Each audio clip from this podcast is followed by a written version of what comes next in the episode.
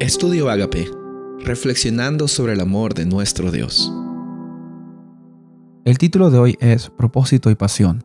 Esdras capítulo 7, versículo 10. Porque Esdras había preparado su corazón para inquirir la ley de Jehová y para cumplirla, y para enseñar en Israel sus estatutos y decretos. Había mucha pasión y había mucho eh, sentir de propósito en la vida de tanto de Esdras como Nehemías. Como hemos leído, lo que daba eh, las fuerzas o lo que le daba un propósito a Esdras era querer en su corazón agradar a Dios de la mejor manera, no con sus acciones, sino viviendo la ley de Jehová, cumpliéndola, no solamente para que los demás digan que la cumpla, sino también para que Dios bendiga su vida y los de alrededor de él. Y para él también había mucho propósito en enseñarla a los demás. Las bendiciones que Dios te da no te las da solamente para ti, sino te las da para que también tú las compartas con los demás. El propósito de nuestra vida no es vivir para nosotros, sino que Cristo viva en nosotros y por medio de lo que Él vive en nosotros, otros también lleguen a conocerle a Él. En el caso de Nehemías, en el capítulo 1, cuando le cuentan sobre la situación y él pregunta hacia uno de sus compatriotas, ¿cómo es que está Jerusalén? Por si acaso, porque él estaba en Persia, ¿cómo es que está Jerusalén? Y las personas le dijeron, mira, Jerusalén no está bien, está en ruinas, la, la muralla está destruida.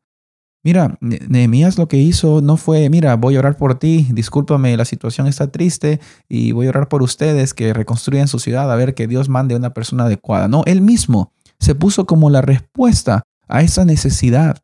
Dice la Biblia en, en Nehemías 1 de que él lloró. Él se sintió como algo personal que estaba sucediendo. Le dolió tanto en el corazón de que sus compatriotas, y no solo sus compatriotas, la nación separada por Dios, estaba pasando por momentos tan difíciles. Cuando hay personas que quizás se acercan a ti con necesidades, eh, que tu respuesta no sea simplemente decir voy a orar por ti y ya desentenderte de la situación, sino a la medida que tú y yo podamos, quizás es el llamado que Dios nos da a hacer las manos y los pies de Jesús, a aliviar los problemas de esta eh, este mundo que está pasando también por tanta necesidad. Y eso nos da propósito para esta vida. Y eso nos da una misión que debemos de cumplir también. Tanto Nehemías como Esdras no, no solo estaban preocupados en, en, sus compatriotas para que una muralla sea reconstruida, para que un templo sea reconstruido, para que una ciudad sea reconstruida y finalmente tengan un país o tengan una nación. No, la reconstrucción que ellos estaban también buscando era una reconstrucción espiritual, era tener una restauración que no solo implique murallas físicas, sino también que el templo, así como también estaba siendo construido, sea el símbolo de que la presencia de Dios estaba con los judíos, con el pueblo de Dios. Y sabes, en nuestras vidas también tenemos situaciones en que tenemos que reconocer de que necesitamos a ese Dios de restauración. Esdras y Nehemías se basaron en las promesas de la Biblia, de la palabra de Dios, para que eh, les dé coraje, para que les dé aliento, para que les dé valor, para que salgan adelante en estas situaciones difíciles.